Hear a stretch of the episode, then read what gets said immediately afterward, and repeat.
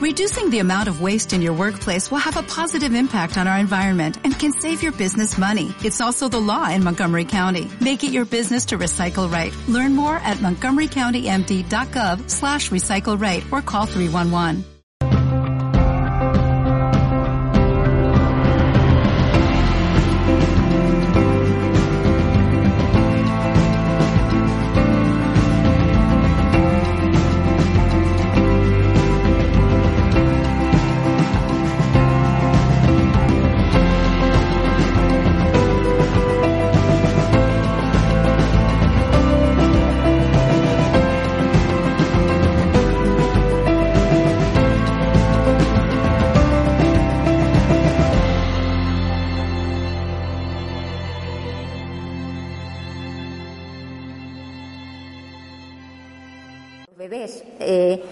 No pegarse al cuello, esto se llama cuello, sino eh, utilizar la tetina como punto de apoyo, como utilizan el pecho de la madre cuando tal.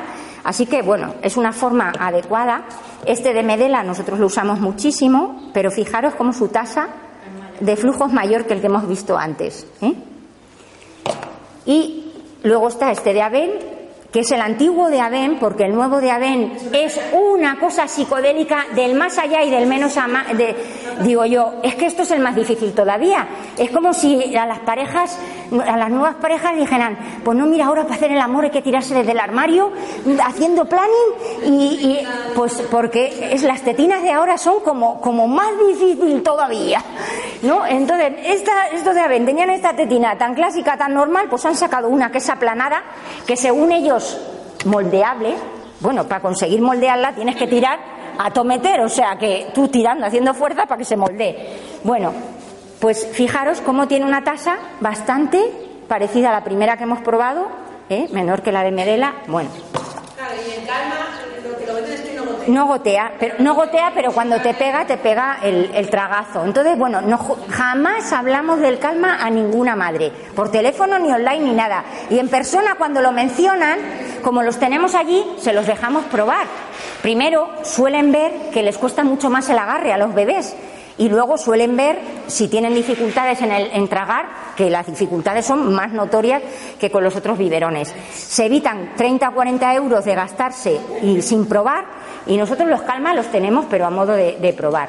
Fijaros un poco lo que os decía, lo que es distinto el número de gotas, lo que es el flujo y la tasa de flujo, que son totalmente distintos. ¿eh? La tasa de flujo, como veis en el de Medela, es de las más altas que hay, de 14, ¿eh?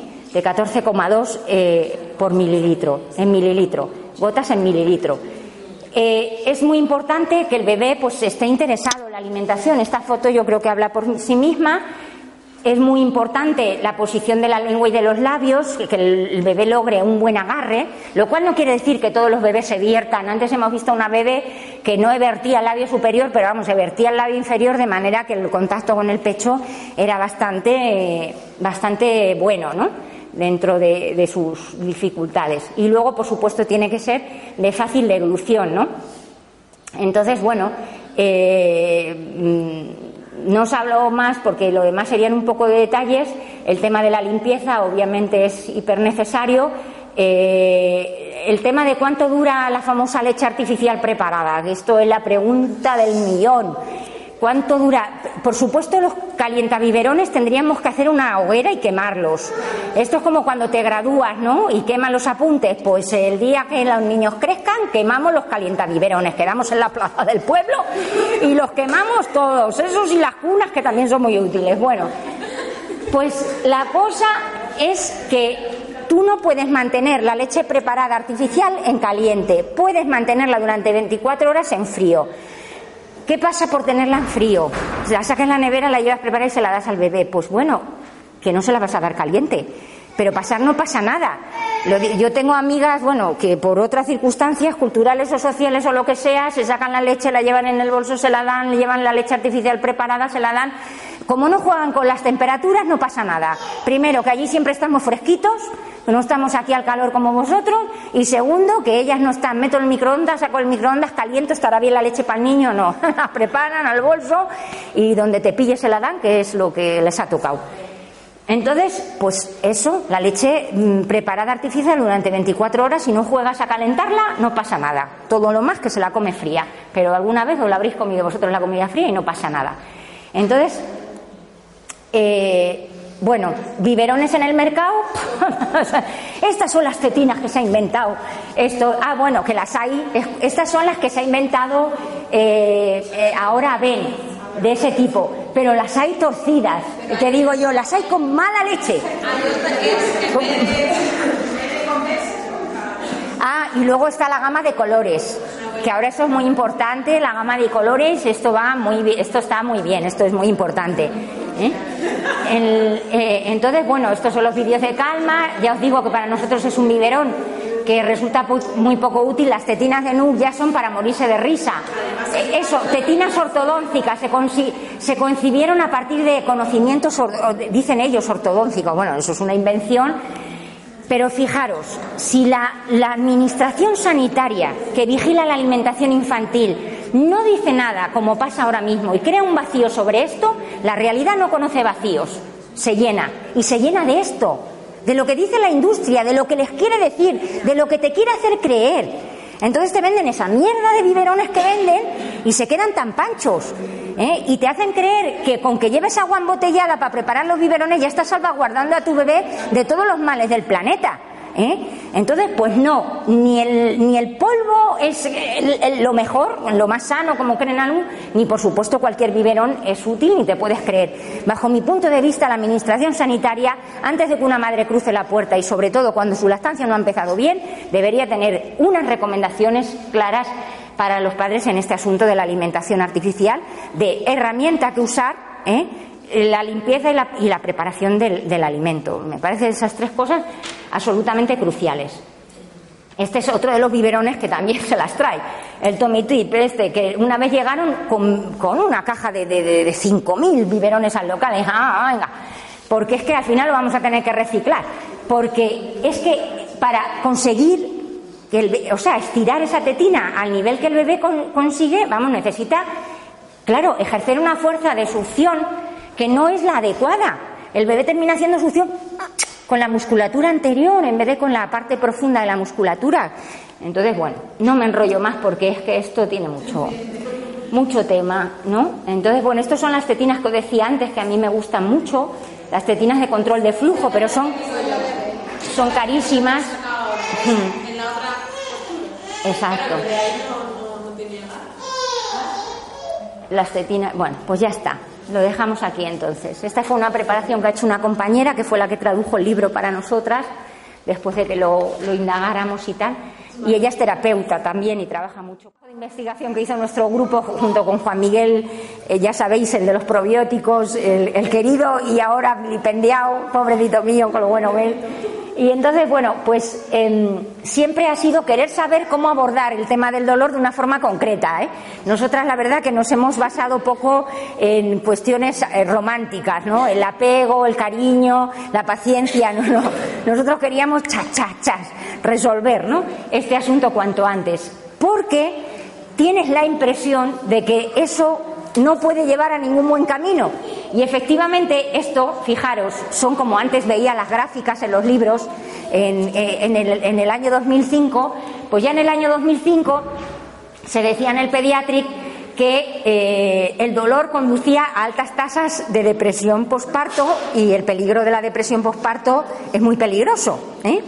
Es muy peligroso. Nosotros hemos tenido dos mamás que dejaron de estar a nuestro lado y dejaron de estar al lado de sus familias por, por, la, por el peligro de la depresión posparto.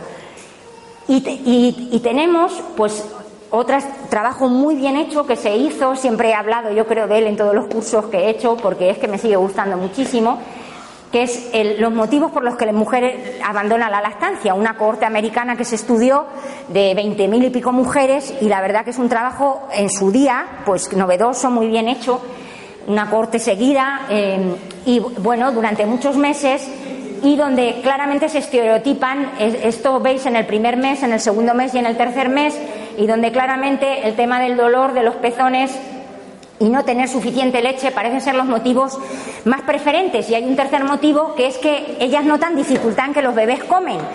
Con lo cual, las madres no suelen abandonar la lactancia después de haberla deseado, estado por ella, haber pasado los primeros días de dolor, de por cualquier razón, sino que suele haber causas bastante justificadas para su abandono. Es más, te pones a mirar mucho más a fondo, de manera mucho más actualizada, y tenemos ese estudio muy bien hecho del grupo INMA, un grupo bueno, de investigación en embarazo y lactancia, ha hecho varias investigaciones, en concreto el grupo de Guipúzcoa, que está dirigido por uno de los salubristas mejores que tenemos y epidemiólogo mejor que tenemos en nuestro país, pues hizo este trabajo buenísimo con la cohorte de allí y entonces siguió, como veis, las razones por las que las mujeres abandonan la lactancia, pues eh, son eh, problemas de lactancia, escasa ganancia de peso, hipogalactia. La cuestión laboral tiene un tanto por ciento intenso, un 31%, pero no es la de inicio, sino que es posterior. Entonces, en el inicio de la lactancia, los problemas preponderantes y principales pues son esto de la hipogalactia, escasa ganancia de peso, problemas con la lactancia. Los problemas entran que si perlas, que si dolor, que si mastitis, que si todo esto. Em, se ha hecho una encuesta que ya se ha publicado a principios del 2017 por un grupo de, pediatras de la iniciativa Hospital Amigo de los Niños, donde se evalúa en las mujeres que han decidido dar el pecho cuáles son los motivos por los que han dejado de darlo, ¿no? Eh, todos son mujeres que han mantenido la lactancia en unas semanas o unos meses y entonces fijaros, eh, aquí tenemos el factor del trabajo, que es un factor que tiene mucho que ver con lo que hemos hablado esta mañana al inicio de la charla, pero luego en los otros factores tienes que cada vez tenía menos leche, como uno de los principales motivos, el de tuve problemas con el pecho, ¿eh? también tiene ahí una presencia intensa, como lo de ser doloroso también tiene una presencia intensa, entonces de mito nada, vamos.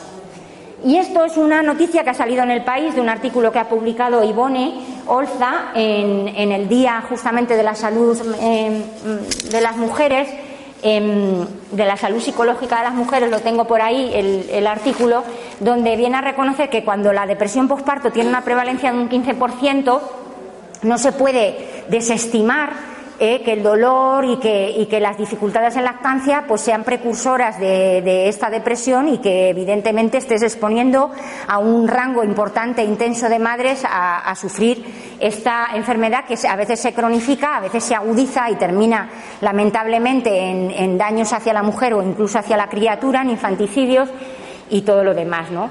Entonces, bueno, em, esto es la escala de depresión de Edimburgo que se recomienda en nuestra guía de atención al, parto. Em, es una escala bastante sencilla y útil de usar, pero bueno, pues no viene más que a medir la intensidad que tienen los síntomas de las madres de cansancio, de no dormir, de sentirse superada por las circunstancias y de cosas así. O sea, que no necesita sacar la escala eh, sino que en una conversación sencilla y franca en el entorno de una madre, si se hiciese por parte de las matronas atención domiciliaria en el posparto, pues se podría diagnosticar y derivar ágilmente a una buena red de salud mental que no tenemos, por desgracia, pues podríamos derivar estos casos que se ha visto además que necesitan pues de intercambio con otras madres, de apoyo en las tareas básicas y elementales, de apoyos sociales como es tener más dinero, Mm, menos preocupaciones económicas, en fin, que son cosas que se podrían solucionar, que son bastante tangibles, que no se trata de estar sentada una mujer diciéndole qué bonita eres, qué estupenda eres y qué maravillosa eres, sino que con tres cositas bien hechas, pues quedaba el asunto y el peligro arreglado. Entonces, cuando yo hice la investigación de este trabajo de esta mañana que os hablaba de promoción de la lactancia, pues yo eh, planteé en, la en las hipótesis de mi investigación que bueno que las políticas de salud pública eran bastante insensibles en el género vamos en, valorar el trabajo de la lactancia valorar eh, la diferencia de, roles entre hombre y mujer que se dan en nuestra sociedad pero sobre todo em, es algo, mm, bueno, parece obvio, pero en la bibliografía de la lactancia es hasta novedoso. Y es que se considere que la lactancia tiene una morbilidad propia de la lactancia tiene una morbilidad diferencial. Eh, no la vas a encontrar un hombre porque un hombre no lacta. ¿eh? Y que eh, dentro de esa morbilidad diferencial, pues está el dolor, o sea, que va a formar parte, no porque intrínsecamente a todos nos pase, sino que a una gran parte les pasa. Entonces eso no se puede invisibilizar, no se puede sacar de una guía de lactancia. La lactancia es maravillosa y no te digo nada sobre qué vas a hacer con los pezones si se te ponen a vivir, no digo nada de cómo tienes que suplementar a un bebé si le tienes que suplementar, no, no. Existe esa morbilidad, tiene que ser reconocida y tiene que ser contestada socialmente. Es un reto. Y por otro lado, eh, la, lactancia está asociada a condicionantes que es importante saberlos. Vamos a dormir menos, vamos a estar más cansadas, eh, menos deslumbrante. Yo cuando vi a la concejala de igualdad, también tenemos allí una muy especial, con los dos niños eh, recién paridas, los dos, los dos, que tuvo dos, eh, deslumbrante, con el carrito deslumbrante, todo a juego. Dije yo, no los amamanta ni de coña, vamos, porque es imposible, ni, ni con servicio doméstico, que salgas tan perfecta de la puerta de tu casa eh, y llegas hasta el ayuntamiento. ¿eh? Entonces, y que permanezcas allí un rato leyendo un manifiesto y todo eso. Entonces, ni la pregunté, la felicité por sus hijos, tal, tal, pero yo dije, esta, vamos, ni de coña. Entonces, la cuestión es que efectivamente existen unas circunstancias que tienen que ser reconocidas para que una madre se prepare, prepare. Yo veo a las madres que van a tener mellizos y no sé qué, no sé cuánto, y están ahí. ¿Y qué puede hacer para la lactancia? Y yo digo, madre, ¿qué puedes hacer para sobrevivir? No sé. En general, ¿no sabes? Entonces, pues, o que, o que tienen otro niño, viene otro niño, se van a ver solas, su marido se va al extranjero y tú ay madre, pobrecilla. Pues entonces esas cosas tienen que ser consideradas, obviamente, en, el reconocimiento explícito del sistema. Bueno, y aquí llegamos al dolor, que Maitena, como dio teta, pues ya veis que su famoso dibujo, digo yo, es que esta la dado, lo sabe seguro, vamos. Porque yo tuve una lactancia, como os comentaba, de un tercer hijo, con una transferencia efectiva, una ganancia de peso estupendo, pero yo cada dos meses, como no me gastara un bote de mupirocina, no era mujer. ¿eh? O sea, tenía que echar a, las tetas pomada porque la, fricción era intensa, no, intensísima. No he conocido una fricción más intensa que esa. La de, la de mi hijo mamando, o sea, que sacaba la leche a, golpe de, de pasar la lija por allí, pero bien pasada.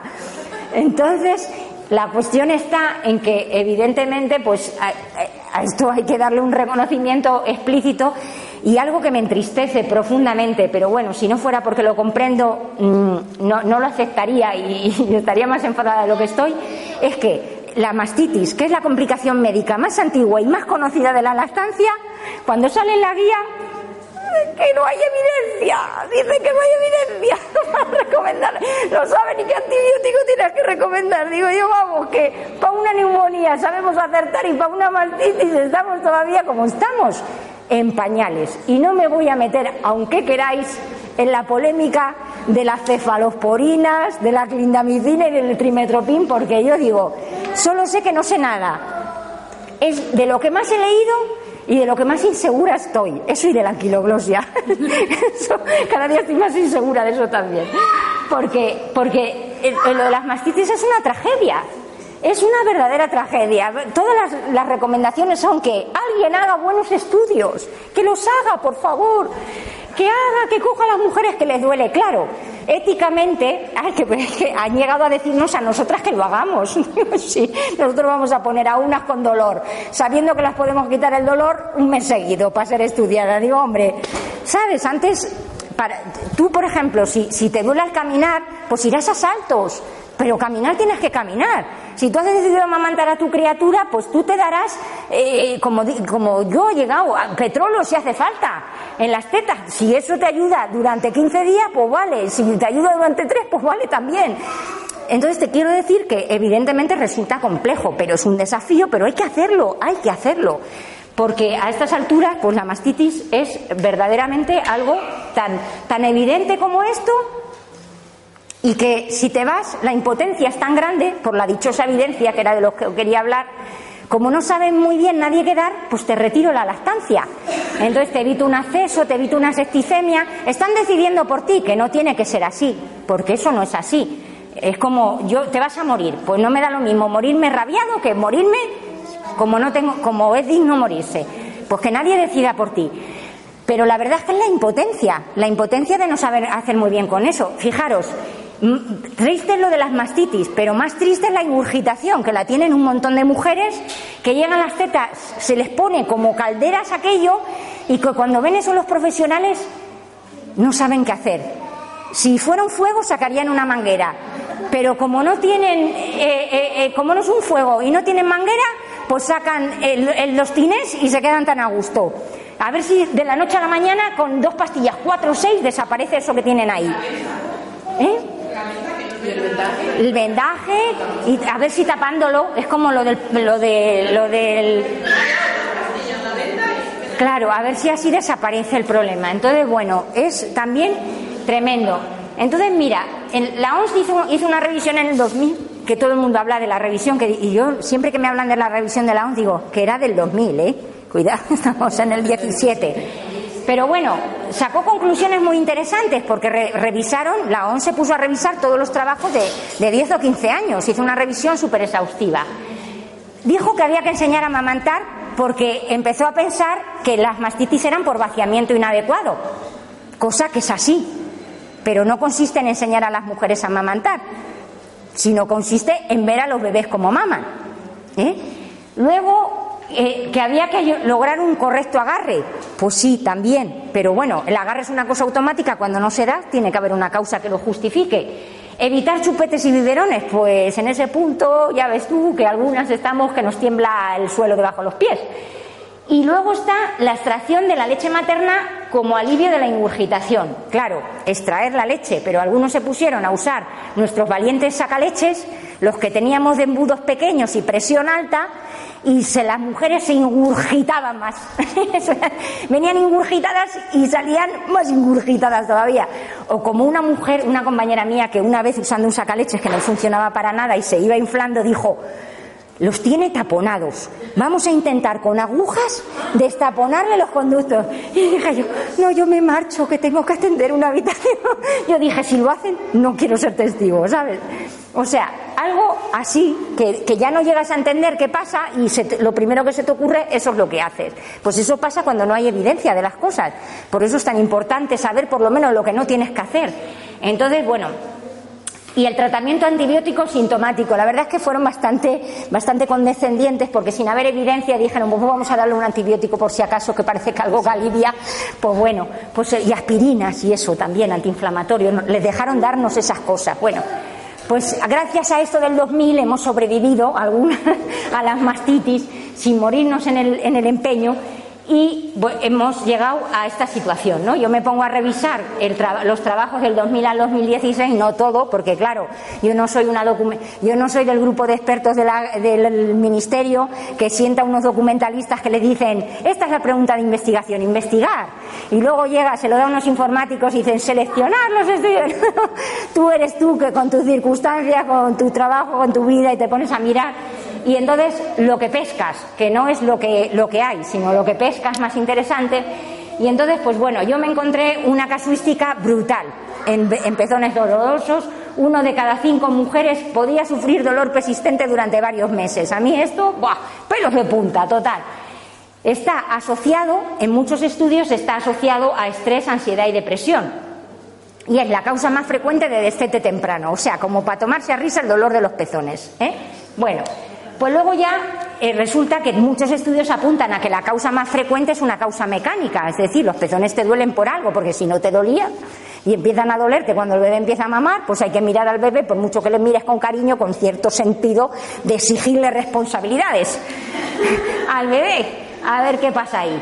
Entonces, pues bueno, luego, eh, pues dentro de las causas mecánicas, pues ahí tenéis agarre y succión del bebé, mal uso de embudos extractores, pezones invertidos, ingurgitaciones eh, que impiden pues el agarre. Y esas fotos son tan reales como la vida misma. Este pezón colgando tenía siete meses, la madre de San Sebastián.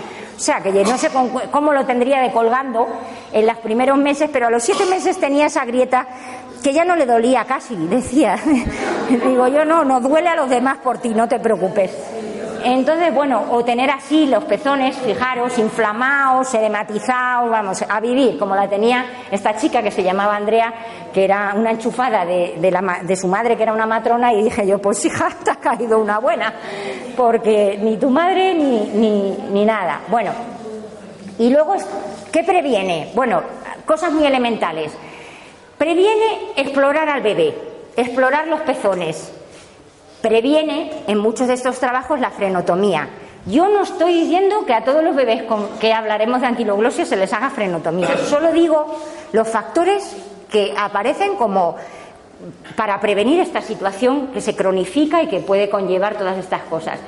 No es la única causa la mecánica. Aquí veis eh, pues otras causas que son más infrecuentes que la mecánica, pero que también se dan, que luego hablaremos de ellas. Y luego, ¿qué resulta eficaz como tratamiento? Pues fijaros, la guía dice lo que dice la evidencia al revisarla, y es que ni la leche, ni la lanolina, ni el aceite de oliva, aunque sea el de la puerta de tu casa, ni, ni la pomada que te dijo tu abuela que usaron miles de abuelas antes que tú, nada de eso. Lo que dice, y es triste lo que dice la evidencia, es que a las mujeres se les suele ir pasando con el tiempo el dolor. Con el tiempo el dolor, claro, digo yo, o destetas o te acostumbras. Esto es como lo de la violencia de género. O te matan o te aguantas. ¿eh? Pues mira qué bien. Pues vaya soluciones. Bueno, efectivamente, bajo mi punto de vista, cuando te invisibilizas a las mujeres para tener que soportar estas cosas, me dirás tú qué está haciendo la institución, si no es violentar o no respetar. ¿Eh? Ya, bueno, sí, eso, esa es la triste eh, interpretación que luego ya encima te echan la culpa de que te duela, porque no las mira o bien al niño. No, si, si te lleva doliendo desde que nació, ya no lo miras bien al cabo del rato. Porque yo al mío pasé de, de mi cariñín a mi pirañín, ¿eh? Que ya a los cinco o seis meses yo le decía, ay, mi pirañín, ¿entiendes? Por no decirle otra cosa. Pues bueno, la cuestión es que las conchas aireadoras, que son estas cosas, con todas sus precauciones, porque todas estas cosas tienen sus precauciones. Em, aquí tenéis un calor horroroso, allí tenemos una humedad horrorosa. Hay muchas mujeres que tienen los pezones así si tú les pones esto, si les provoca sudoración, le macera más la herida y lo pasan fatal. Es más, algunas mujeres que les ha aliviado se han atrevido a dormir con ellas y al dormir con ellas y apoyarse sobre ellas han hecho obstrucciones o mastitis. Es decir, que todas estas herramientas bien, pero cuidado. Las pezoneras, no sé si sabéis que hay diferentes tallas. Medela, en ese ánimo mm, comercial por vender y pasar de los resultados que tenga en las madres, ha inventado varias tallas que son, bueno, no me dela, ya están inventadas de antes, que son realmente inútiles. Porque yo nunca he visto un pezón vertido, mm, yo los tengo muy pequeños, ¿eh? Los pezones, quiero decir. Pues em, ni, son tan pequeños para usar estas tallas. Bueno, yo debo ser la única que usa la 20, sí. Pero, eh, es decir, esta suele ser una talla pequeña para muchas madres. Es decir, como mínimo se debería decir, si usas pezoneras, pruebas a ver si te duele menos, si te curan antes las heridas o lo que sea, si el bebé se sirve para el agarre o si te sirve para un pezón invertido, pero siempre debería decirse que la talla lo más grande posible para que permita la eversión natural del pezón. Pero claro, esto tú vas a una farmacia, preguntas por una de ellas a las 12 de la noche porque tu mujer está que ya fuman pipa y entonces te dice el farmacéutico, ¿de qué tamaño tienen los pezones? Pequeño, pequeño, claro, pequeño, porque, porque salvo las madres de tres o cuatro hijos, que a lo mejor ya tenéis los pezones pues más distendidos, más hermosos, más aflorados o tal, pues cualquier madre, los pezones se forman en la lactancia, es parte de la anatomía. La mayoría de las mujeres te dicen que tienen el pezón pequeño, aunque no lo tengan pequeño, comparado con otras, quiero decir, todo grande pequeño y yo tengo miedo Que yo lo que te digo, yo tengo a la amiga mía esa de mini salchichas que es que nos morimos de risa cuando nos encontramos, porque entonces, bueno, para que lo sepáis y lo veáis, esta es una herramienta de, muy peligrosa para las madres. ¿eh? O sea, estas como si no existieran. Nosotros las tenemos para los cursos. No, no, no existen, no existen. Vosotros probar la 24 a ver qué tal. ¿eh? Eso es lo único que podéis decir sobre una pezonera.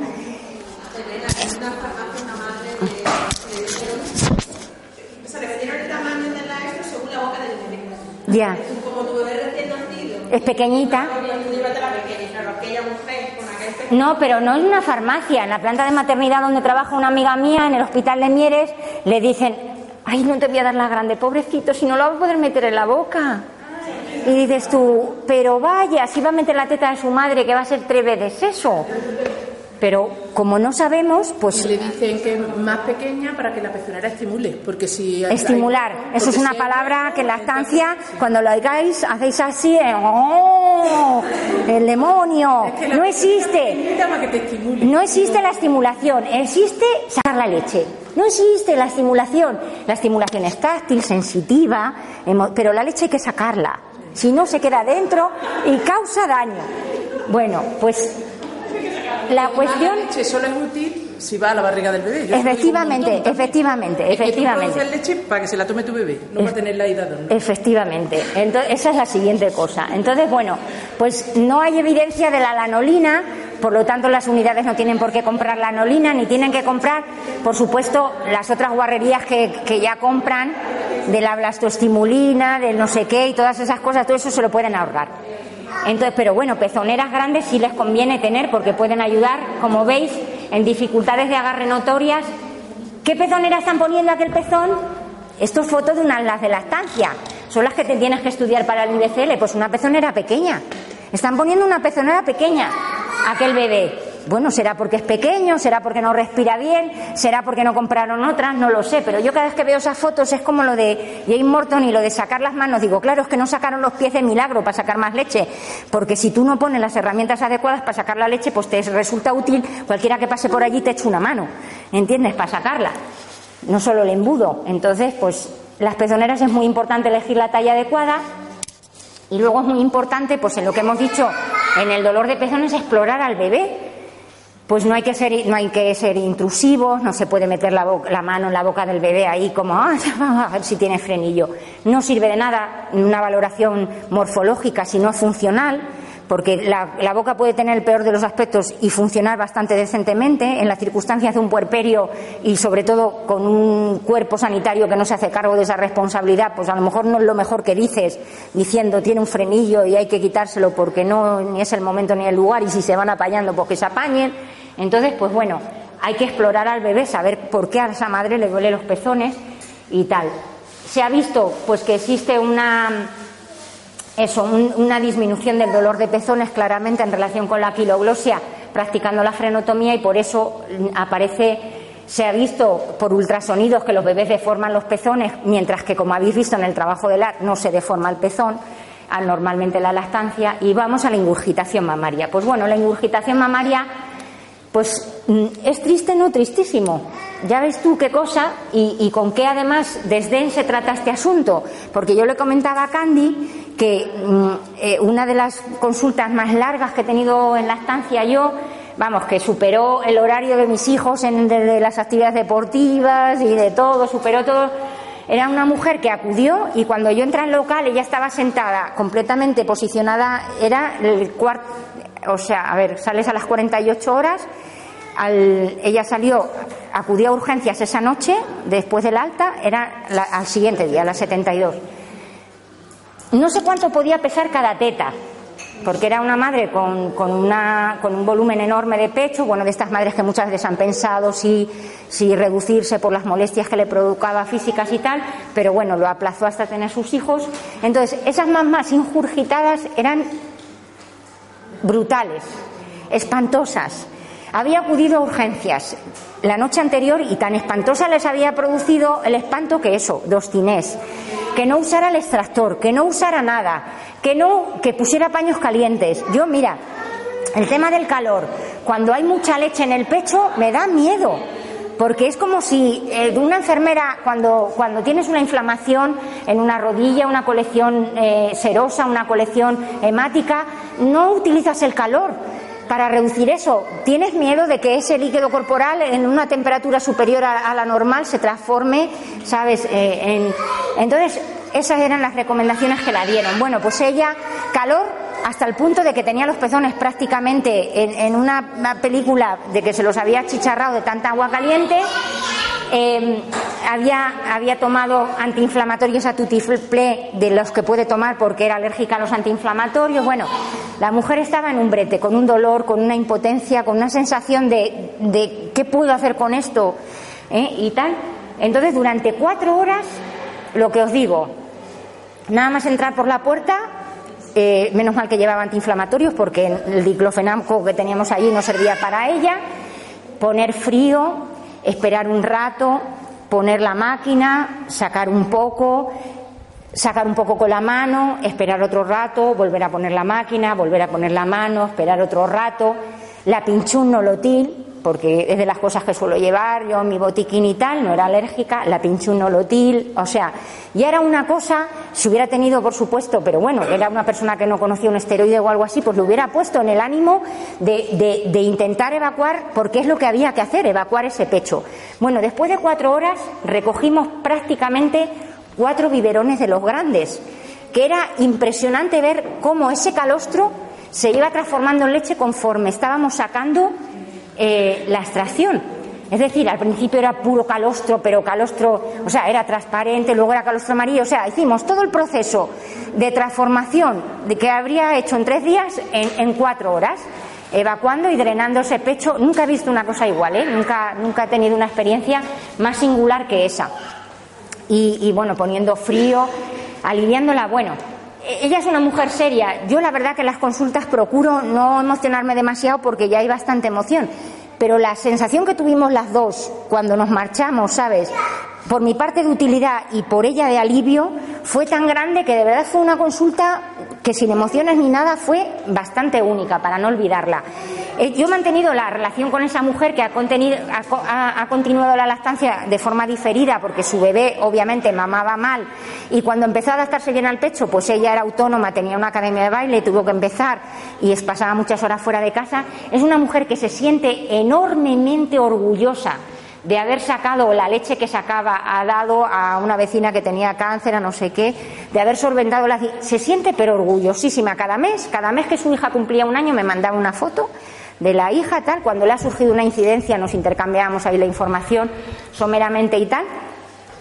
Y lo que son la, no, no hemos tenido más trato físico que aquel que tuvimos y un par de consultas más, y un año después, pues eh, me escribió un WhatsApp y me dijo que estaba en Avilés y que le apetecía mucho vernos y tal y cual, ¿no? Y entonces me, bueno, pues nos vimos, pero lo más increíble es que me presentó a toda su familia. O sea, ella vino a Avilés desde un pueblo y tal para presentarme a toda su familia. Y fue una cosa, para mí, súper emocionante, ¿no?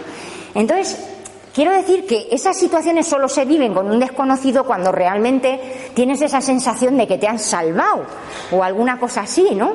Entonces, bueno, el sistema sanitario está haciendo eso todos los días, ¿eh? que no hay que desdecir lo que, lo, que, lo que está ahí, pero evidentemente en este tema de la lactancia, pues no se pueden aplazar determinadas situaciones. Es aquí y ahora y la sociedad tiene que encontrar, tiene que tener un punto de arranque para eso.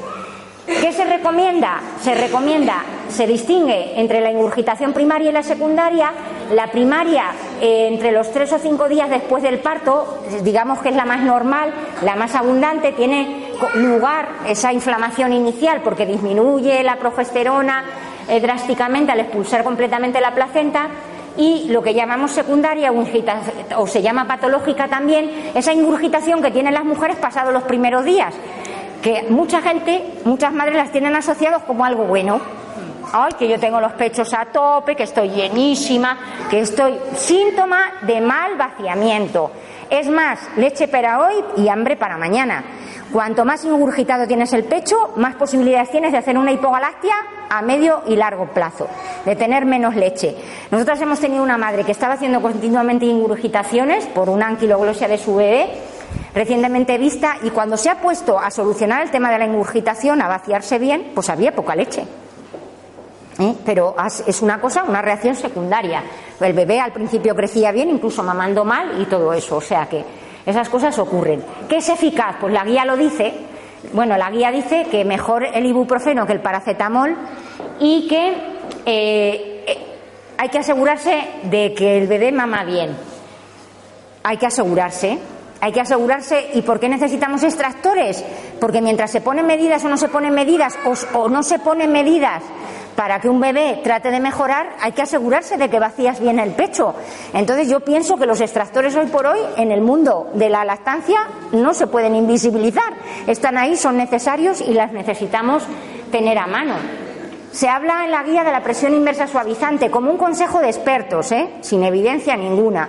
Porque te ayuda, o sea, al final es un drenaje linfático y te ayuda a echar, a vertir un poco hacia atrás, digamos, esa, esa densidad, esa inflamación y tal. Eh, las pezoneras, bueno, aquí veis a, a una niña muy querida y muy mayor ya, que ha superado todas esas dificultades de inicio, pero vais a ver los vídeos de cómo llega un momento, bueno, no sabe agarrarse. Lo de las pezoneras tiene mucha gracia porque esta es otra, otra conferencia del gol de una, de una, mm, de una consultora sueca eh, que lleva 20 años consultando en, en, uno de los hospitales más importantes de mejores cifras de prevalencia. Entonces ella y otra compañera del servicio hicieron un estudio sobre desde cuándo se usan las pezoneras, qué tipo de mujeres usan las pezoneras y qué repercusiones tienen las pezoneras. Monitorizaron a un grupo de mujeres y tal y cual. Bueno, graciosísimo porque ya veis desde el siglo XVI hasta hoy eh, pezoneras de cristal, y tanto con demonizar las pezoneras que nos hemos tirado, que disminuyen el contacto, el estímulo y que disminuyen la producción y que todas esas cosas, ¿no? Pues ya veis, es una historia antigua de las mujeres. El comienzo del uso de las pezoneras pues tiene que ver con el inicio de la lactancia, justamente con eso, con el dolor, con las dificultades de agarre. La usaban mejor en el grupo que monitorizaron las que tenían pezones planos o cortos, los que los bebés que succionaban mal, las que lo tenían doloridos. Y bueno, pues un tercio de las mujeres usaron las pezoneras toda su lactancia. ¿Y cuánto puede ser toda su lactancia? Pues eh, yo he conocido a una compañera del grupo de Cantabria hace poco, que, que di un curso allí con ellas, que me dijo, ay, mira, Elena, así de las pezoneras, que vamos. Dice que tiene tres años el niño, el segundo, el primero tuvo muchas dificultades, dice, tengo pezoneras en el coche, pezoneras en casa, tengo pezoneras hasta en el trabajo por cuando va.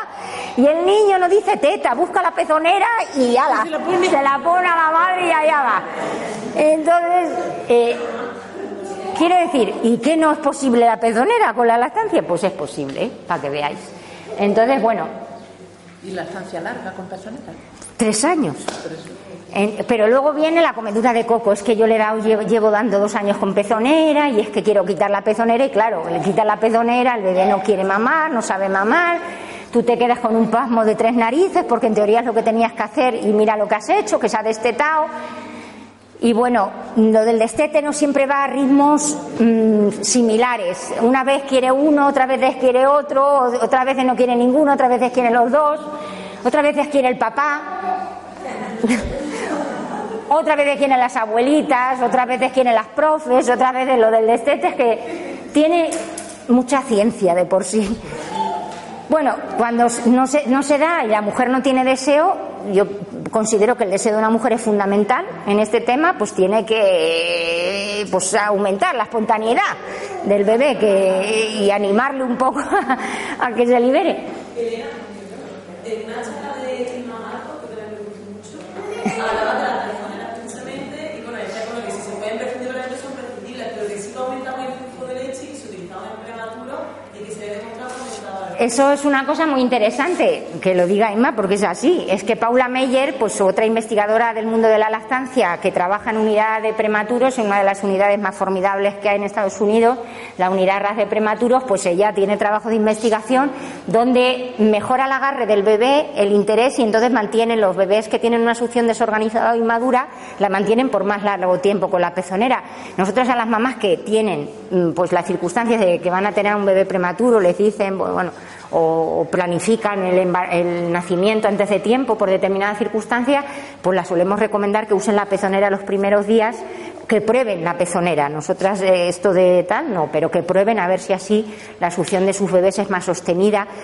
Y en muchas anquiloglosias, pues la pezonera ha sido, vamos, el alma de, de la fiesta.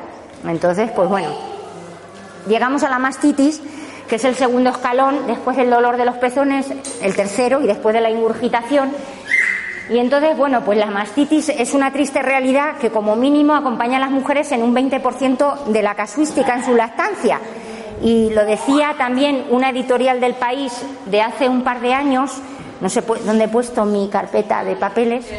Ah, pues eh, que decía este, este, este editorial que a mí me entristece cada vez que lo veo, no lo puedo evitar, el dolor que reta la lactancia, ¿no? Y entonces habla de que un 20% de las mujeres pues sufren eh, estas infecciones agudas en sus pechos y que, y que además en algunos casos pues tiene severas consecuencias porque hacen lo siguiente, que es lo peor que te puede pasar, que es el acceso mamario, ¿no? Entonces, bueno, pues aquí en, esta página del país salía este titular. Bueno, a día de hoy no sabemos si la mastitis es una entidad puramente infecciosa o puramente inflamatoria o una mezcla de ambas cosas.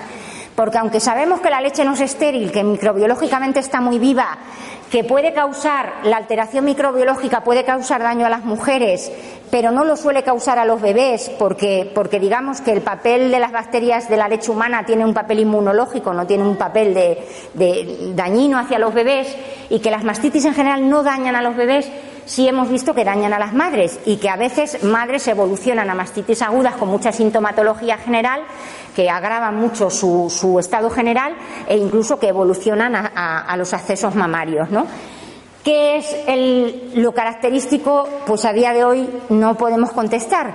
Con lo cual, en muchas ocasiones hay mujeres que superan situaciones de mastitis claramente agudas, de enrojecimiento, malestar y tal, pues simplemente drenando mejor el pecho, sin aparentemente repercusión, y a otras, si no les das el antibiótico, pues no remontan, eh, incluso mmm, tardan en remontar dándoles el antibiótico, con lo cual, pues una, es una mezcla de elementos con difícil lo que veis ahí son cuatro trabajos revisados donde hablan que la mastitis es una infección, cuatro trabajos bien hechos donde no se menciona ni tan siquiera la etiología, diez que hablan de inflamación o infección indistintamente. Es decir, lo que está detrás de una mastitis es una mala succión o una mala extracción.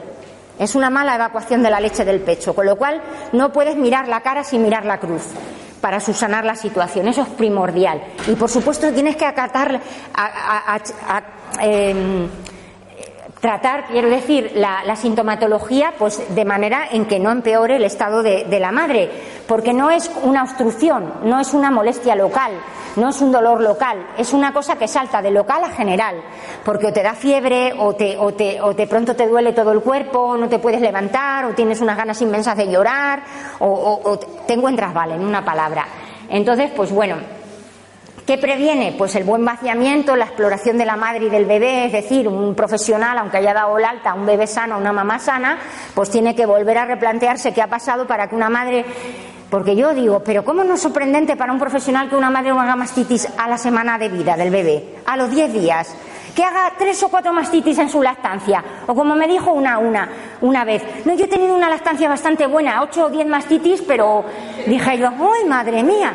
Pero bastante buena. ¿eh? Entonces, eh, ¿hasta qué punto uno se puede familiarizar con, con esa o aceptar esas cosas como, como, el menor de los males posibles? Entonces, la guía dice, la guía, y lo, la guía dice lo que algunos ya pues eh, habíamos revisado y se venía a decir por las grandes instituciones también que hay de la lactancia y que también hacen sus revisiones y tal, pues hablan de que hay que tratar con antibióticos, aunque sea de forma empírica, después de 24 horas de evolución, donde intentando evacuar el pecho no, no, has conseguido mejoría, y que la herramienta del cultivo de leche puede ser necesaria en algunos casos. No es imprescindible, lo digo porque ahora muchos grupos que nos llaman, a mí me llaman mucho por esto del dolor, me dice, es que no le hicieron cultivo. Pues no pasa nada, porque lo más urgente es que le haya puesto tratamiento. Porque al fin y al cabo la guía de práctica clínica que va a ser nuestra, nuestro, catequi, o sea, nuestro catecismo en los próximos años, cinco años, pues nos dice que el cultivo puede ser muy necesario cuando la, mastitis está tratada y después de 48 o 72 horas el antibiótico no parece hacer efecto. Que el cultivo es necesario cuando hay condiciones donde se pueda dar eh, resistencia a antibióticos, ¿no? Porque hay madres que hayan tomado varios antibióticos, que tengan problema de inmunidad, que hayan salido inmediatamente de una maternidad, es decir, que hagan la mastitis al día siguiente de estar en casa, en una maternidad y un clima que puede favorecer contagio por, bacterias, por cepas patógenas, hospitalarias y tal. Entonces, en esos casos el cultivo sí, y por supuestísimo, el cultivo es absolutamente imprescindible, imprescindible cuando eh, después de una mastitis al día siguiente viene otra. Es decir, antes de dar un segundo antibiótico, el mismo o lo que sea, por Dios, intenta tomar un cultivo porque a lo mejor simplemente ha sido una mala elección empírica. Entonces, bueno, pues actuamos con ese mismo sentido común ante una neumonía, ante una infección de orina, ante con lo cual pues no es más que eso. que es em, bueno, esto es el cultivo, la recogida del cultivo pues tiene que ser lo más directa posible, no a través de sacaleches, porque todos, todos van a estar, van a tener una cierta contaminación en el sistema y entonces pues tiene que ser directa eh, y puede permanecer en la nevera de 24 a 48 horas, con lo cual tú la puedes llevar al centro de salud y aunque no toque recogida de muestras, la llevas un lunes hasta el miércoles, pues es válido también siempre que mantengas la cadena de frío. Entonces incluso se puede congelar la muestra eh, para el cultivo si se demora en el tiempo. Entonces Quiero decir que el cultivo es una herramienta fácil, asequible y que tenemos que usarlo en caso de complicaciones de mastitis. Antibióticos. ¡Ay, madre mía! Bienvenido al mundo de la, de la impotencia científica frente a ello. Bueno, la guía, ¿qué es lo que dice? Bueno, todo lo que puede decir. Porque dice, deja la closacilina, la quita un poco de medio, sin quitarla, porque no hay estudios dentro Tú puedes estudiar las mastitis desde el punto de vista de una infección común de tejidos blandos, como muchos lo estudian, como el grupo este PRIOAN, lo estudian como si fuera pues una neumonía, como si fuera eh, tal o puedes estudiarla basándote solo en los estudios de mastitis publicados de, enfermedad unida a la lactancia. Entonces, desde ese punto de vista, pues como siempre se ha usado la closacilina, pues es lo que se encuentra. Claro, los microbiólogos dicen que la closacilina por vía oral es bastante poco efectiva y para una infección aguda puerperal, en un momento de vulnerabilidad, una mujer que normalmente tasas bajas de hemoglobina después de un parto y tal, pues como que resulta muy poco útil usar la oral, que se las tendrías que poner endovenosa, ingresa al bebé, ingresa a la madre, no sé qué, no sé cuánto, con lo cual los microbiólogos, bueno, ya no digo nada de lo que dicen de la moxicilina sola, vamos, como si fuera agua de botella o poco más. Entonces, la guía al final dice, usa cefalosporinas o clindamicina como primera lección y si no funciona eso, o es alérgico a los betalactámicos y tal, que son de este grupo inicial, bueno, la clinda no, pero sí las, cefalosporinas, pues puedes usar el, el trimetropin sulfametazol, el sestrin forte, puedes usar el cipro, bueno, te deja ahí como una segunda opción. Hay gente que distingue entre las mastitis agudas o subagudas, pues por distinguir, porque quieras distinguir, no porque eso esté claramente discernido desde el punto de vista de la evidencia. Juan Miguel y su equipo hablan de ellas porque en la, en la, en la microbiología veterinaria pues es una cosa que se distingue muy claramente.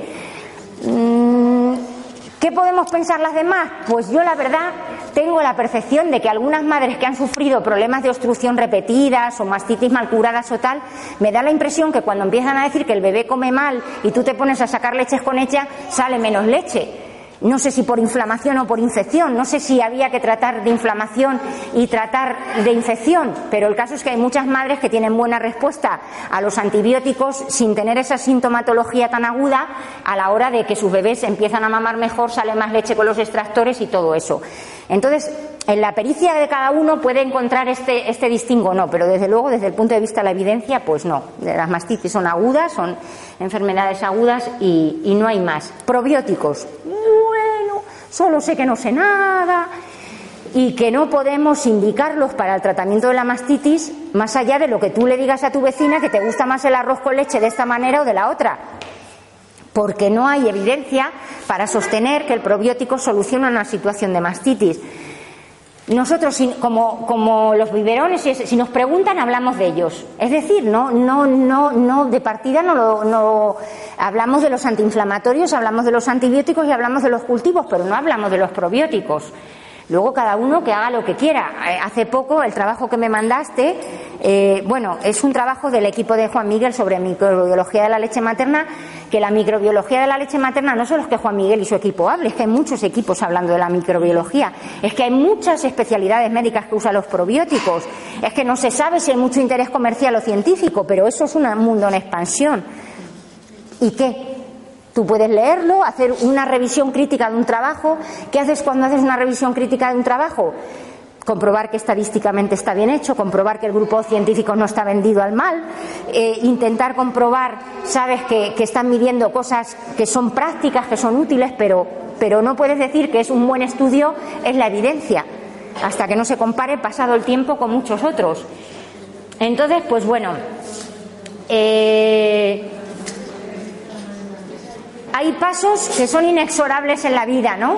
Los niños son niños, luego adolescentes, luego adultos, luego personas maduras, luego mayores, pues eh, la obstrucción de un conducto puede dar lugar a una mastitis y una mastitis no tratada pues puede dar lugar a esta cosa, una teta al doble que otra y te pones a mirar la teta y es un acceso y de ahí salieron medio litro de pus. ¿eh?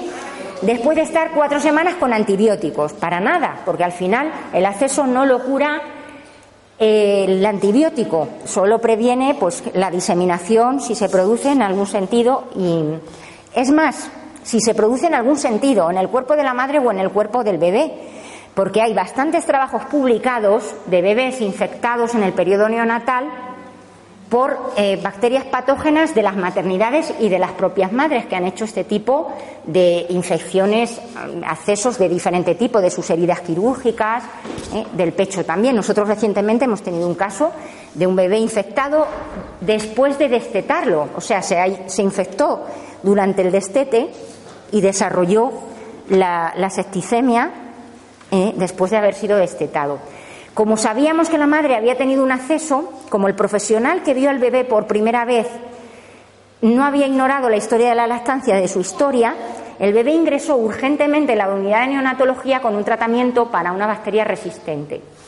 Con lo cual, a las 12 horas el bebé estaba curado, efectivamente, y salvado de una septicemia y de los efectos incluso mortales que puede tener en un bebé de dos meses de vida. Con lo cual, hay que ser cautos con el tema de los accesos y eso de que mm, pues se puede mamar. Bueno, yo lo que os decía del trabajo de Paricio Talayero con todos los respetos y con todo el cariño y mirar que es una persona con una sensibilidad extrema hacia, hacia todos los temas de la estancia, hacia la vida en general y hacia las mujeres en particular, pero no se pueden seguir diciendo cosas, verdades de perogrullo por decir eh, como dice en su trabajo, bueno, que luego lo, podemos leer o comentar, pues mm, en las mastitis tú puedes, eh, eso, puedes, mm, que el bebé mame con frecuencia, en el acceso es posible, es compatible la lactancia con el acceso, pero ¿por qué tienes que decir eso? No tienes que decir más. Tú tienes la obligación de decir más ¿Eh? Tienes que decir pues que la ciencia no sabe decir hoy todavía cuáles son las causas o cómo tratarlas, ¿eh? pero que, la mujer necesita una serie de medidas de apoyo concretas ante esas situaciones, porque no es tan fácil eh, subsanarlas así con, con lo de ponerlo frecuentemente o ponerlo directamente. Entonces, bueno, ¿Cómo distinguís un acceso? Muchas madres me llaman de los grupos de apoyo, no sé si tengo un acceso frente a mí o qué es. Bueno, pues los accesos, la verdad que se identifican bastante bien. Tú, lo que suele ocurrir no es que haya fiebre, como en una mastitis. Es decir, la madre deja de la fiebre atrás ¿eh? y en la evolución de ese proceso lo que se encuentra es una inflamación concretamente de ese pecho, ¿eh? donde tuvo eh, la retención de leche, y una masa, una masa que fluctúa. Unas veces es más pálida, otras veces es más gris. Yo eh, incluso las he visto enrojecidas, no claramente, pero se, dibujan solas. He visto eh, casi todos los accesos en los estudios aparecen en la parte superior del pezón, predomina más en el cuadrante superior que en el cuadrante inferior y yo las he visto accesos de la punta del pezón y he visto accesos en la parte más interna de la mama. Entonces, bueno, no os puedo poner todas las cosas interesantes, pero ha habido ya en el Gol del año pasado, en el Gol de este año, muy buenas conferencias sobre la exploración mamaria. Y entonces em, me ha gustado mucho una que dice que es como un nautilus, ¿no? Que tú pongas la mano ahí y explores así, haciendo círculos hacia el pezón y buscando ahí, ¿eh? porque no siempre es dolorosa la masa, es simplemente está ahí. Está ahí y no puede estar mucho tiempo ahí porque a veces drena espontáneamente y monta un circo del 7, ¿eh? que es que se abre la piel, sale y hay muchos profesionales. Mirar, la última, el último caso que denunció una madre fue que va a un hospital el de mi ciudad, le diagnostican un acceso y le dicen que con calor y apretando como si fuera una espinilla lo va a conseguir drenar ella solita. Y se va a su casa con esa recomendación, una mujer con un bebé de mes y pico, con una oposición de profesores que se tenía que presentar, eh, y se, se, va con, con, con esa, esa historieta a su casa yo, bueno, eh, cuando te llaman es un bulto, toca. No me había dicho que había ido urgencias ni nada, pero yo esa tarde me la arreglé para verle no sé qué Y cuando ya la veo y veo eso, pero además veo que está todo caliente, enrojecido, digo, ¿pero qué es lo que ha pasado? Dice, es que a mí me dijeron que con calor y apretando, dice, y he tenido los dolores más terribles de mi vida, ni el parto, ni cuando me atropelló un coche, ni nada de nada, me ha dolido tanto como hacer esto. Yo te juro que tuve una especie como de reacción vagal de imaginarme a esa mujer ahí apretando durante esos días aquello que, que flipé. Entonces, bueno, pues un, acceso es un conducto de leche que se rompe, la leche se extravasa, por el calor corporal se transforma en líquido purulento, eh, acuden las, las células eh, antiinflamatorias de, la serie blanca lo rodean, lo, lo, transforman en una colección purulenta a la que no tienen acceso ni los antibióticos ni nada y lo que hay que hacer es drenarla. ¿Cómo se drena? Pues se puede drenar pinchando o se puede drenar mm, como todo lo clasificamos, como, como aunque no debamos clasificar todo porque no todo es clasificable, como decía esta madre, ¿qué, tipo es? ¿Qué tipo de frenillo es? ¿no? Pues, todo el mundo, pues los médicos dicen, pues si es de más de 5 centímetros, lo drenamos quirúrgicamente y si es menos, lo pinchamos. Pues yo he visto accesos enormes y accesos muy pequeños que pinchados sistemáticamente en varias ocasiones, pues provocan eh, menos mm, problemática eh, de, imagen y de complicaciones. Lo que sí parece es que no es una colección que te quites de un momento para otro, en una sola intervención.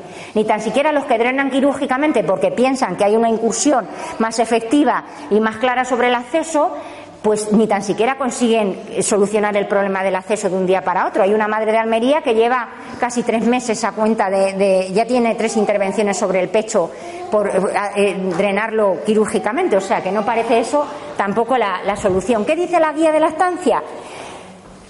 Pues que te pongas en manos de buenos profesionales y que se valore si drena o no drena.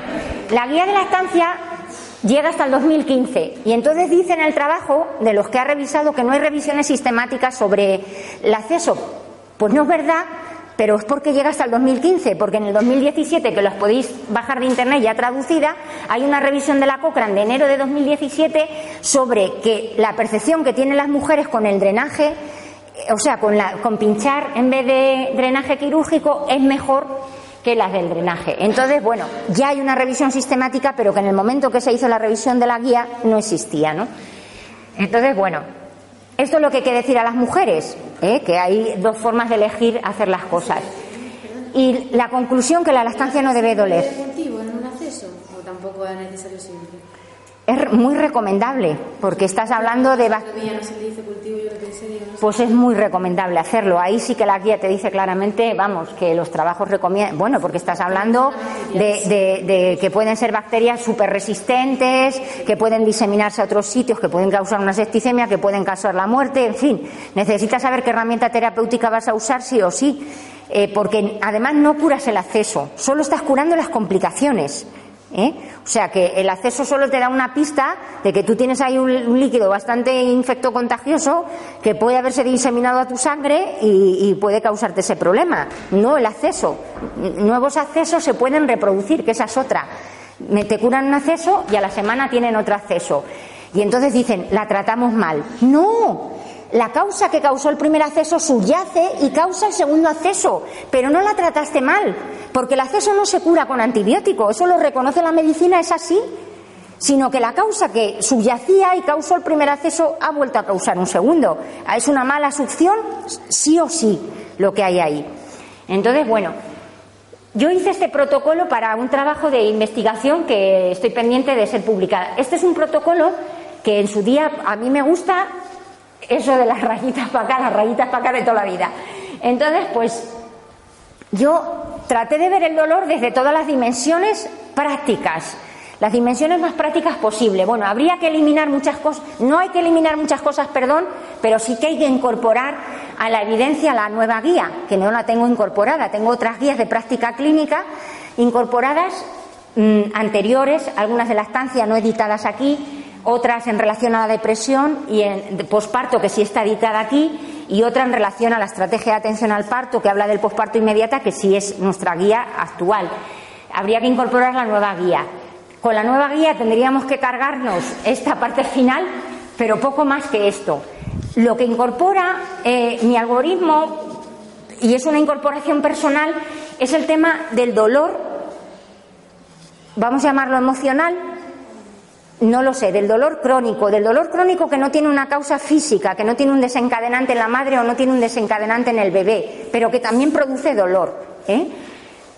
Eh, y entonces, pues, por ejemplo, eh, ha hablado de si hay lesiones en los pezones, pues hay que valorar estas condiciones anatómicas y tal. Bueno, yo lo de la postura, como siempre ha sido una cosa que, bueno, he dejado un poco ahí aparcada, pues yo hablo de valorar posiciones superficiales. Yo no digo esto de ponerse ahí a la madre a darles clases de, de espacio y de temporalidad, sino tal. Incorporo cosas que la guía no incorpora, como es lo de la mupirocina. No sé por qué no lo incorpora, porque yo más de un centenar de trabajos que he leído hablan de mupirocina, hablan de, de, antibióticos locales, hablan del fusidínico, hablan de la cloresidina, hablan de en Irán hay un trabajo maravilloso que todo el mundo referencia siempre, que es el trabajo que hicieron con, la, con una solución de hierbabuena que lo utilizan como antiséptico. Entonces, bueno, yo, pues bueno, como es una cosa personal pues yo pongo lo que quiero. Entonces, la cosa es que, bueno, pues yo me he atrevido a poner esto de la mupirocina, que es como una mojada un poco grande, lo digo porque, oye, vosotros no digáis que esto yo no lo he dicho, ¿eh? Que esto de evidencia no tiene poca, que yo no tengo un servicio a mi, a mi servicio, valga la redundancia. Luego de esto se habla de los problemas dermatológicos, pues madres que sufren alergia, que sufren psoriasis, que sufren reacciones alérgicas agudas, bueno, pues que es necesario pomadas adecuadas, exudados, biopsias, tal. Si no hay lesiones de los pezones, pues puede haber un problema vascular, si hay cambios de coloración.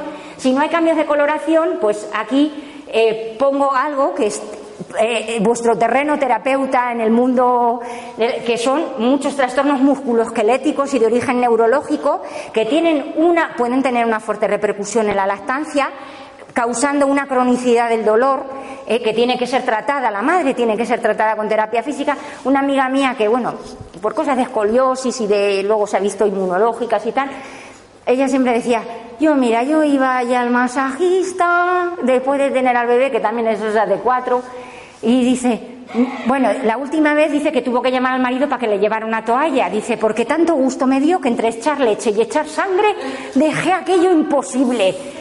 Entonces, ¿sabes? Quiero decir que, lógicamente, el bienestar de la madre es una cosa que no se puede despreciar. Es más, el malestar de una madre tiene que ser todavía mucho menos menospreciado de lo que es. Que una madre ande contrasturada. Yo he conocido a madres que han destetado porque ya no aguantaban darle de lado al niño de noche. ¿Eh? las posturas que cogían ellos, que se ponían, o que te despertaban 80 millones de veces y decías, no, ya, ya, vamos, con tu padre que, que, te ahogo lo que sea.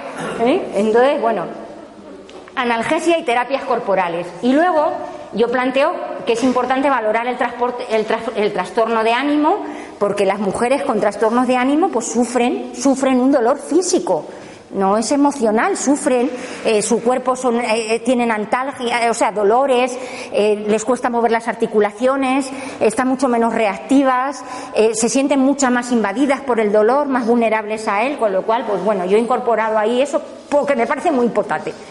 Y y luego, pues están, eh, cuando hay dolor e inflamación, no solo daño en los pezones, pues estarían los tres grandes grupos, ¿no? Ingurgitación, mastitis y, accesos. Y esto, pues me lo borráis, me lo disculpáis del este, porque eso, pues ya, eso es columpiarse mucho. Entonces, bueno, y esto es eh, un poco eh, lo que dice la guía sobre el tema del dolor, lo que dice sobre las infecciones, sobre, el cultivo, sobre el tratamiento de la mastitis aguda. Esto es lo que digo yo de clean clean, consejo de experto. Consejo de experto.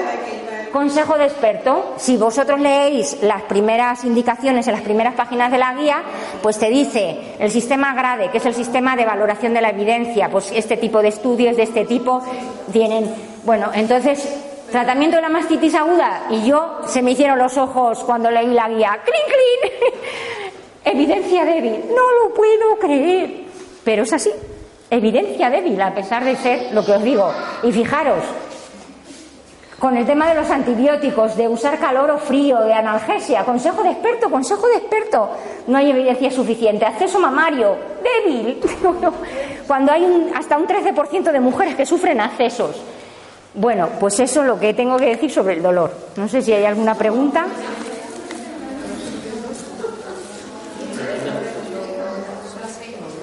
Ay, madre. Ya. Bueno, solo un detalle. Ahí yo creo que falta mucha cultura. ¿Mucha? Mucha eh, cultura y concienciación de las propias madres. yo lo digo porque a mí me llegan los bebés, pero a veces yo lo, lo pienso, te hace más falta. Pero la madre no, la madre se le puede estar cayendo un brazo a cacho. Ya. Eh, llevar una muñeca con una muñequera, o tener lo que sea que ella no. Bueno, ahí están las estadísticas. Las mujeres sufren más dolores, un dolor más cronificado, genera mucho más problemas. Es decir, eso es la, la, la diferencia de género del dolor, ¿entiendes? En, en, en el mundo actual. Y, no debería ser así, porque evidentemente con más conciencia eh, del autocuidado y de todo esto, pues, pues eso no sucedería así. Y había otra pregunta ahí. ¿Tú?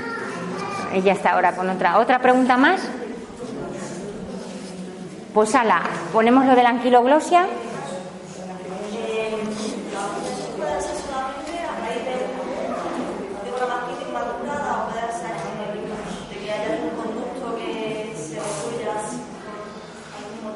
Un acceso es la evolución de un conducto obstruido hacia una mastitis no curada.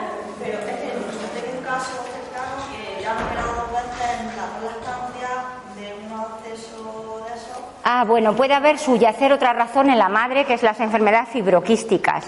Las enfermedades fibroquísticas de mama provocan que esos conductos, por desgracia lácteos, puedan tener quistes en su interior y favorecer. El pezón invertido es otra causa de Efectivamente, pues eso, eso, es, la, eso es enfermedad fibrocrística de la mama. Que fíjate, en una primera lactancia es un factor de riesgo la lactancia para hacer accesos, y, pero en cambio la lactancia, a día de hoy dicen los estudios, que favorecería mejorar la enfermedad fibro, fibroquística de base de la madre y evitarse eh, incluso la transformación de esos quistes en otras, eh, vamos, en otras eh, naturalezas pues, que puedan causar cáncer o lo que sea. Entonces, bueno, el pezón invertido es una causa también de acceso mamario.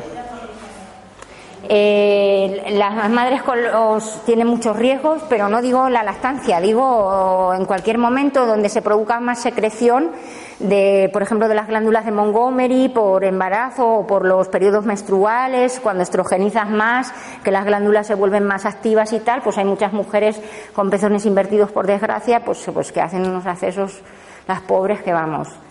Hay mujeres que se, se autotratan, o sea, se lo drenan ellas mismas porque es repetitivo y cosas así. Bueno, no debería yo creo hacerse así en condiciones muy asépticas y eh, hay que garantizarlo y seguimiento posterior, pero bueno, así es. Ah, ¿Otra pregunta?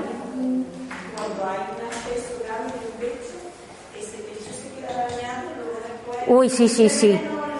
Mira, en una mastitis se disminuye mucho la producción láctea porque aumenta la actividad de las células de la serie blanca, de las que van a defendernos, con lo cual se produce, es una, una carecruz de la mastitis disminuye la actividad del lactocito y aumenta la actividad de la parte linfática de la mama y entonces disminuye la no disminuye la producción, pero disminuye mucho la secreción de los lactocitos. Aparte de que el proceso inflamatorio presiona los lactocitos y disminuye su actividad, con lo cual hay, un, hay una, una repercusión inmediata.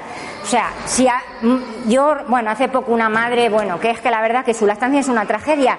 Yo desde el principio la enseñé el banderín de que puede destetar y creo que con eso me quedo a gusto porque cuando una lactancia es una tragedia es una tragedia y, y si tú la, la, la bueno, lo que pasa es que si tú tienes un bebé que tiene tantas dificultades que consideras que la leche materna pues es imprescindible como la pasa ella, pues, pues está pasando por esa vía crucis y está pasando por ese vía crucis, ¿no? Pero bueno, ella hace una mastitis horrorosa, porque el bebé vuelve a hacer un, bueno, un, año ya y, y, vuelve a mamar mal, tiene una deglución atípica, no sé qué, una temporada mala, hace una mastitis horrorosa, se hace cultivos nada a la semana otra vez, bueno, como, como la bebé mama menos porque rechaza el pecho, ovula. La madre va y ovula. Ovula, la ovulación, la aparición de los estrógenos, sobre todo la primera vez, provoca también otra bajada en la producción de la leche. Total, que asustada, yo diría, como solemos decir, acojonada más bien, que no sale leche, que no sale leche, que no sale leche. Una madre que ha amamantado a tres hijos. ¿Eh? que no es que ha hecho tándem y es que de, de todo, y que no sale leche y que me estoy sacando y no sale leche. O sea, que te puedes ver eh, en, en esa espiral de poca leche. Por supuesto en el acceso. Bueno, cuestión práctica en un acceso. ¿Sacas leche o no sacas leche? Porque te dicen, tienes que sacar leche para mantener la producción de ese pecho. Vamos a ver, con lógica, vamos a sacar la leche justa para mantener la producción de la leche, pero si el pecho no reacciona brutalmente ni nada de nada y esa madre pues se encuentra muy superada y el- no hay reacción en el pecho ni nada, porque ya era una lactancia con dificultad en ese pecho, pues a lo mejor se produce una involución sin mayor problema si no hay que sacar leche. No sé si me explico. Nosotros solemos decir a las madres, pues mira, sácate en un grado de comodidad posible una o dos veces para mantener una mínima producción y una mínima evacuación si realmente el pecho lo necesita, pero si tú ves que al sacar sale poco, sale tal y que no hay reacciones inflamatorias, olvídate, si continúan las lactancias de un pecho, daño y consecuencias las hay. Las cicatrices que deja el conducto queda anulado. Eh, Ya no tiene siete, ya tiene seis. ¿Eh? Si, el, si el acceso ha afectado a más conductos, ya no tienes siete, ya tienes cinco. Si tenías cinco, pues ya tienes tres. Entonces, claro que afecta, ¿eh? Claro que afecta. A las siguientes lactancias, quiero decir. Una mujer de peligro eh, me llamó, bueno, ya la había visto dos o tres días antes, estaba regular, y me llamó y lo que yo tardé en llegar a verla, pues me llamó por la mañana y quedamos para por la tarde, pues mm, como por lo que me contó por teléfono, yo le dije que se fuera a urgencia, le dijeron que se pusiera calor, se puso calor y le reventó solo. Y cuando yo fui y le veo la gotita de pus, digo, vete otra vez a urgencia, eso creo que drenar bien. Y la pobre luego me llamó indignada llorando porque se la habían drenado sin guantes. Ay, madre. Ah, ¿qué tiene? A ver, a ver, pum, pum, ahí mismo como... Yo digo, pero de verdad, de verdad, reclama. No, no sé qué, no sé cuánto. y- Pero vamos, fue como... Ya. Te han hecho. Primero te, primero te lo provocan ellos diciendo, bueno, te lo provocan. Te dan malas orientaciones diciéndote que te pongas calor y luego te tocan ahí sin guantes. Bueno, lo del acceso es una cosa increíble porque es una situación aguda y se aplaza. Vas a ser intervenida dentro de una semana. Mientras tanto, no te preocupes que estás con antibióticos. pues yo ya estoy preocupada, ¿sabes? Así que bueno, para mí lo de las a, a ver, para mí lo de los accesos es la cara que no me gusta ver de la lactancia, porque me parece la cara del maltrato. Realmente, por ignorancia, no digo que porque sea un maltrato, eh, bueno, el ser machista y maltratador muchas veces no es que tú lo seas, pero hay determinado medio que hace que tú quieras dominar y en un momento determinado se te vaya la olla de cómo dominas. Y, y esto pasa lo mismo. Es decir, eh, a ti se te va la olla de que una mujer está mal y la dejas que esté peor. ¿Me entiendes? Y como además ahora con lo de la lactancia, pues eh, no sé, eso, si no tomas para inhibirte, que es lo que ellos te dan, pues lo que te puede pasar es cosa tuya. Me supera. y...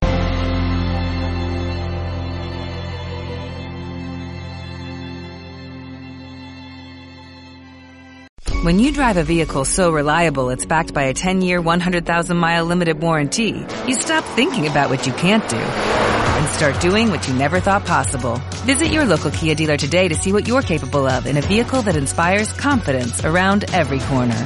Kia, movement that inspires. Call 800-333-4KIA for details. Always drive safely. Limited inventory available. Warranties include 10-year 100,000 mile powertrain and 5-year 60,000 mile basic. Warranties are limited. See retailer for details.